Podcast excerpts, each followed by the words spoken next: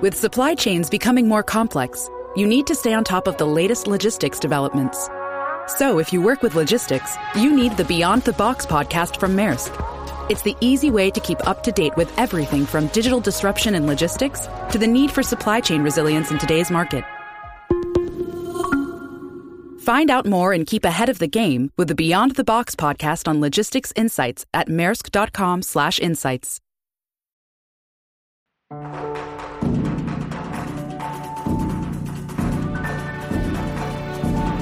Bienvenidos, esto es ASTI Podcast.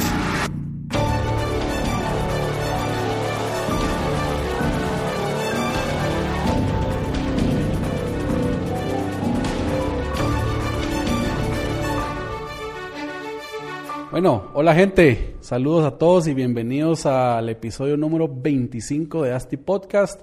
Es el primero del año 2020 y antes de iniciar pues eh, quería contarles que este año vamos a estar evolucionando un poco la manera en que les compartimos valor a todos ustedes.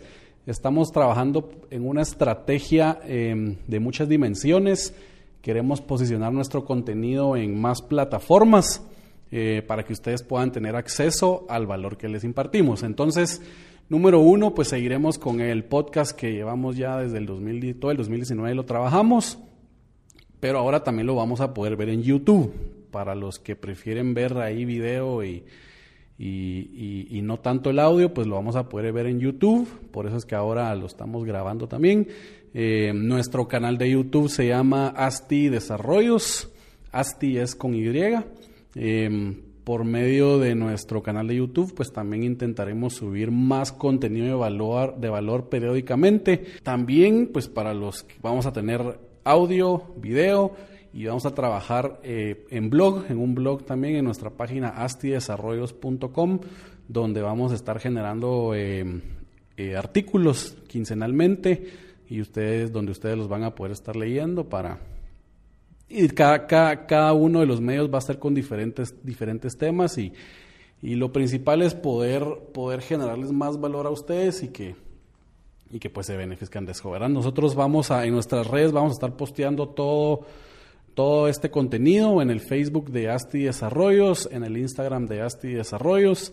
El podcast seguirá estando en la en el Instagram de Asti Podcast, nuestro YouTube va a ser Asti Desarrollos y nuestro LinkedIn, que también lo vamos a, aprovechar bastante, es Asti Desarrollos. Entonces, em, terminamos con esta parte de, información y entremos al tema, al tema de este podcast, que es el panorama inmobiliario 2020. ¿Qué creemos nosotros que va a ser lo más relevante este año en el, en el desarrollo inmobiliario? Entonces, eh, todo esto que vamos a hablar hoy también lo vamos a publicar en un ebook que, que ustedes van a poder descargar desde nuestra página o en nuestras redes sociales también lo vamos a postear. Entonces, eh, para que puedan ver un poco más detallado eh, todos los retos, todas las estrategias y todas las tendencias que van a haber para este 2020 en, en el tema o en la industria del desarrollo inmobiliario. Entonces, el, pues el año 2019 fue un año bastante bueno, de bastante crecimiento en la industria y 2020 pues espera que sea de igual manera, aunque tal vez no en los mismos sectores que, que, se, que se desarrolló en este 2019. Y al final uno de los retos que tenemos como industria en el 2020 va a ser equilibrar un poco la oferta y demanda de la industria inmobiliaria. ¿A qué me refiero con esto? pues algunos productos y segmentos del mercado se han desequilibrado en el, en el sentido de que la oferta, se, generó mucha oferta en algunos segmentos que tal vez ya no, ya no tenían tanta demanda o tanta absorción, donde la oferta pues es superior a la demanda y, y por eso es que digo que tenemos que equilibrarla. Ya muchos desarrolladores grandes están enfocándose o iniciando a enfocarse en otro tipo de segmentos donde ven que la absorción eh, puede ser mayores a las que han tenido. Entonces, es tema de, nosotros poder equilibrar esta, esta oferta y demanda, encontrar los nichos de mercados donde se necesita eh, productos inmobiliarios, no solo en viviendas, sino en, temas comerciales, en temas industriales y en temas de oficinas también. Em, es una tarea bastante, bastante importante, pues entender al, a nuestro segmento, entender a nuestro cliente qué es lo que necesita para poder desarrollar y conceptualizar proyectos eh, que vayan enfocados a esta gente y con la capacidad, que tengan la capacidad de compra de estos productos, ¿verdad? Eh, esto es uno de los retos más importantes.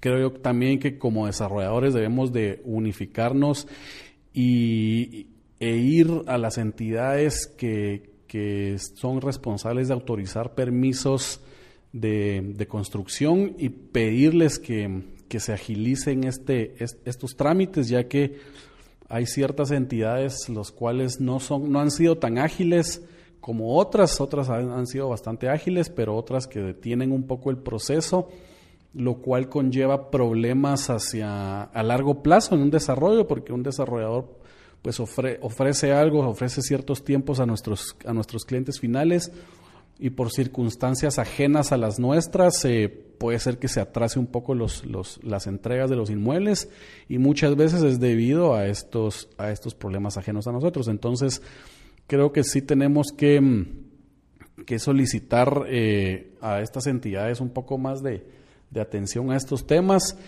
decirles a ellos que hagan una retrospección de, de, sus trámites actuales y que tomen cartas en el asunto para lograr la revisión y autorización de las licencias lo antes posible. Eh, como cualquier industria, también otro reto que tenemos que hacer es lograr eficientar los costos de nuestros desarrollos. En sí los costos o la estructura de costos de un desarrollo es, es pues muy similar en todos los productos. Se tiene la tierra, se tiene licencia, se tienen diseños, se tiene construcción, se tiene comercialización, se tiene una administración, eh, todos estos van, van, son muy, muy, muy parecidos en todos los, los, productos inmobiliarios, entonces es tarea nuestra ver y más que todo utilizar tecnología para lograr eficientar estos costos y poder vender el, producto final a un precio menor. Eh, es una tarea de todos los años, no solo de este año, pero sí es un reto que tenemos que hacer, lograr las mismas rentabilidades en los proyectos, pero con, con, una, con una, una eficiencia en costo, no, no aumentando los precios. Eh, el tema, otro reto que, que, también creo que vale la pena tocar es la sostenibilidad. El mercado, pues, eh, está cada vez exigiendo más estas, la sostenibilidad en proyectos. Eh, nuestro planeta pues nos pide a gritos que lo tomemos en cuenta para, para, para ayudar al planeta a largo plazo, ¿verdad? Y creo que tenemos que abrir la mente como desarrolladores, ver que nuestros, nuestros procesos constructivos, nuestra construcción vayan alineadas a los, a los temas de sostenibilidad. Entonces creo que estos son varios de los retos que tenemos que tener como desarrolladores para este 2020 qué estrategias tenemos que implementar o se necesitan implementar para, para lograr esta mejora o una mejora en la industria. El transporte público creo que es uno de los principales eh, ejes en los cuales una ciudad debe de planificar su desarrollo ¿verdad? Guatemala, Ciudad de Guatemala, pues tiene desde el 2008, 2007, no recuerdo, ya un plan de ordenamiento territorial, cual vino a ayudar mucho a la certeza de los desarrolladores en entender y en saber qué podemos construir en cada terreno. Creo que el plan de ordenamiento territorial viene enfocado principalmente en un, en un plan de, de desarrollo del transporte público, el cual creo que se ha tenido ha sido bastante desatendido desde el momento en que se creó, desde siempre. Creo yo que el principal problema de una ciudad en el crecimiento, ¿por qué crece, empieza a crecer una ciudad verticalmente? Por los problemas de tráfico de una ciudad. ¿Cómo se solventan los problemas de tráfico de una ciudad? Se solventan con el diseño eficiente de un transporte público, un diseño o un transporte público seguro el principal objetivo de, un sistema de transporte público. Entonces, creo que sí tenemos que ver cómo mejoramos esto para que nuestros proyectos sean más eficientes también. Al final el, el tema del, del adquirir un carro hasta cierto punto es competencia de nuestra industria. La gente si tiene, si tiene un crédito con un vehículo, pues no va a tener la capacidad de, de comprar un inmueble, o sea, la misma capacidad de comprar un inmueble. Nosotros hemos hecho el análisis que la construcción del parqueo impacta, puede llegar a impactar hasta un 40% del precio de un bien inmueble, ¿verdad? Quiere decir que solo con el hecho de tener un transporte público eficiente, donde la gente sí lo utilice, y eliminar una plaza de parqueo por unidad, podría disminuir un 20% el precio del inmueble. ¿Qué logramos ahí? Nuestro, nuestro abanico de clientes se abre mucho, podemos llegar a un segmento más bajo porque nuestras cuotas serían más bajas y nuestra absorción, pues por ende, aumentaría también. Entonces, eh, creo que la industria inmobiliaria debe de agarrar el sartén por el mango con este tema y proponer estrategias ligadas a mejorar este, este, tema, ¿verdad? Em, y así pues obviamente nuestros productos o nuestros retornos aumentarán drásticamente. Eh, ¿Qué otra estrategia hay para, para este 2020? Pues capacitación a desarrolladores. Creo que la industria es una, es una industria donde se invierten y donde se manejan millones y millones de quetzales. Y es imprescindible que las empresas o personas que desarrollan estos proyectos pues estén capacitados en saber cómo se debe de hacer para que un proyecto sea exitoso y puedan seguir haciendo este tipo de proyectos. Eh, a toda costa debemos evitar que la falta de conocimiento o la falta de capacitación haga que existan proyectos fracasados, porque esto pues nos quita credibilidad en, la industria y a, todos los desarrolladores. Entonces, creemos que sí es muy, muy importante no solo, creo que otra estrategia no solo enfocarse en Ciudad de Guatemala, que es la ciudad más de más población, ahí están las ciudades intermedias que ya están creciendo, y ya, ya algunas son, son muy, muy eh, de buena oportunidad para entrar al desarrollo. Creo que sí es importantísimo que todas estas ciudades contemplen un plan de ordenamiento territorial. Creo que como industria, como les decía al inicio, el hecho de que exista un plan de ordenamiento territorial que, nos, que tenga las reglas claras de qué se puede hacer, nos da mucha certeza a todos de poder entrar ahí y certeza de que la inversión que se va a realizar pues sea segura y sabemos que, si hacemos las cosas bien vamos a tener nuestros, nuestras utilidades y nuestros retornos al final del proyecto. Entonces, creo que es de, de tomar también el sartén por el mango en este, en este caso y, exigir a las a estas ciudades de que creen su plan de ordenamiento, que creen esta seguridad para que todos puedan llegar a invertir em, en proyectos inmobiliarios y hacer crecer las ciudades de una forma ordenada. Em, pues al, momento de implementar un plan en estas ciudades, la misma ciudad se está asegurando que exista una plusvalía, digamos, en, en la ciudad, ya que no va a crecer desordenadamente, sino sabemos en dónde, en dónde van a ser buenos puntos para, desarrollar. Em, pues eso es bueno para, para, toda la industria también. Creo que otra estrategia, otra estrategia para este año va a ser proyectos, proyectos utilizando el FHA. FHA creo que ha ido aumentando exponencialmente los proyectos o expedientes que, que tienen en, sus, en su cartera es una herramienta poderos, poderosísima para el desarrollo de vivienda en Guatemala. Permite modelar nuestros proyectos con variables eh, que ningún otro país de Latinoamérica tiene, ¿verdad? Poder eh, eh, dar un enganche muy bajo de hasta un 5%, tasas, tasas para los clientes que no, no pueden obtener con otro tipo de créditos y em, pues aparte tienen otros, otros, otros más eh, beneficios, los, los cuales creo que facilita mucho a las familias guatemaltecas la, la obtención o la adquisición de una, de una vivienda. Eh, creo que es una estrategia que hay, que hay que utilizar bastante.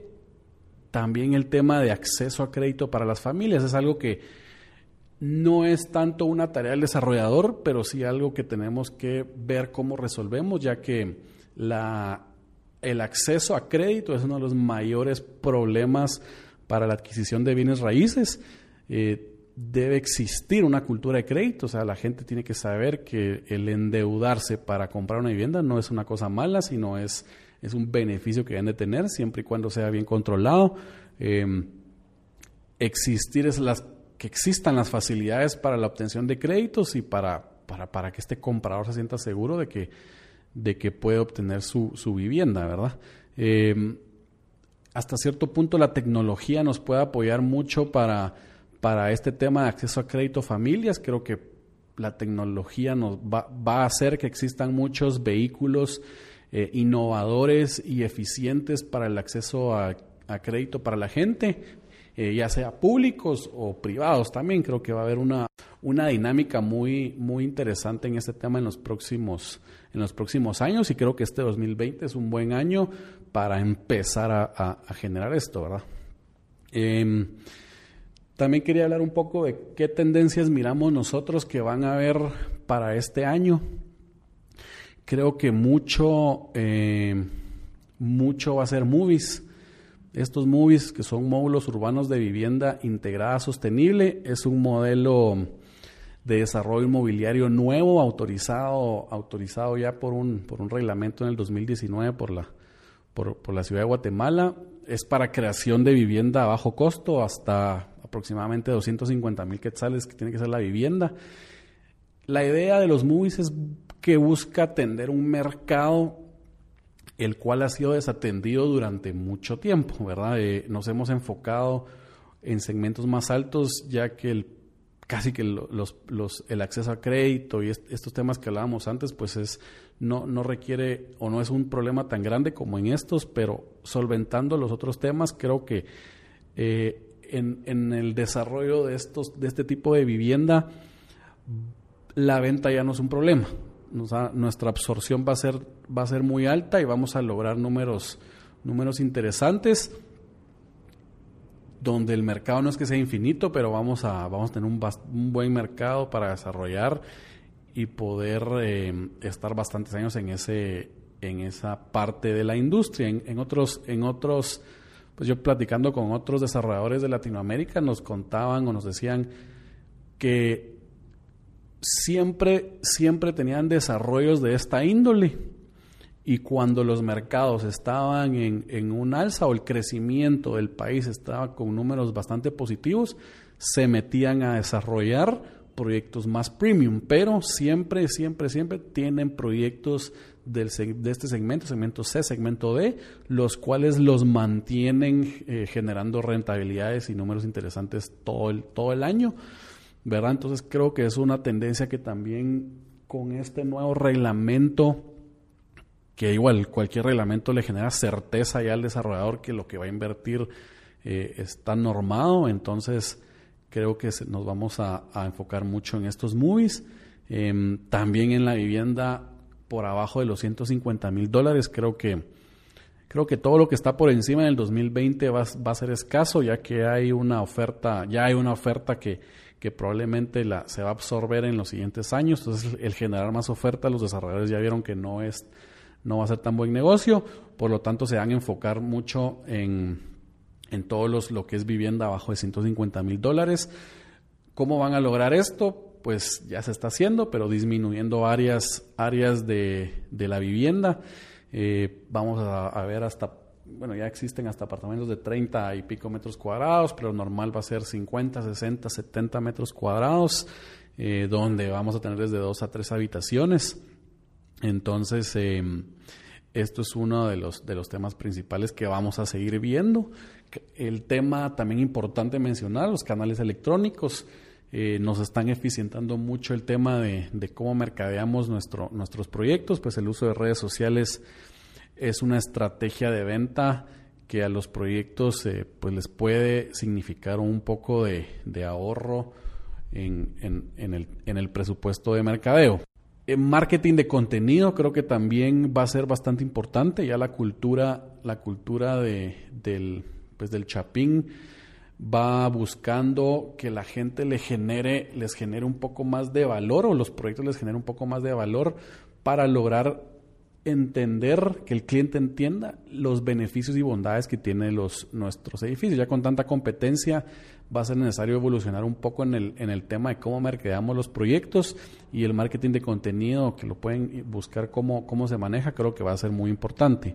Em, obviamente las redes sociales van cambiando, una se cae, empieza otra, van a venir nuevas plataformas para, para vender eh, proyectos, eh, para llegar a nuestros clientes, ¿verdad? Siempre va a haber que estar al tanto de cómo utilizarlas. Creo que 2020 va a ser el año de WhatsApp, cómo, cómo, cómo podemos generarle valor a todos nuestros clientes por, por esa vía.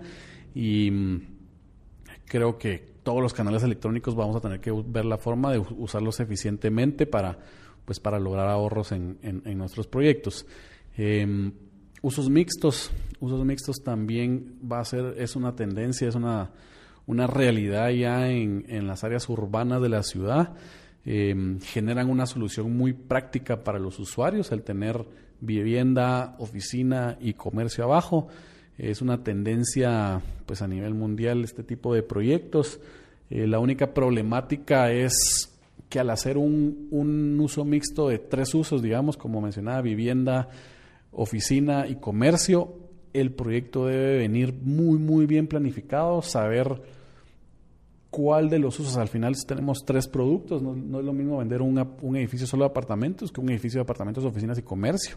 ¿verdad? Tiene que ser una estrategia bien, bien pensada en saber qué tipo de comercio hay que meter, las oficinas, qué tipo de oficinas van a, colocar. O sea, no es lo mismo que el, el que esté viviendo arriba tenga un call center en, en, las, en el área de oficinas que, que oficinas enfocadas a, los mismos eh, inquilinos de la, de la parte de vivienda. Entonces, creo que hay que enfocarse y capacitarse bien para el desarrollo de este tipo de proyectos, pero como les digo, es una solución muy, muy práctica para el, el tipo de vida y mejorar la calidad de vida de todos los los, los ciudadanos de una ciudad. Pues la tendencia de empezar a desarrollar en otras ciudades va a ser alta, alta también. Ya hay muchos desarrolladores poniendo el ojo a, a otras ciudades, Cobán, Shela, etcétera, etcétera. Em, creo que hay que apostar por estas ciudades donde eh,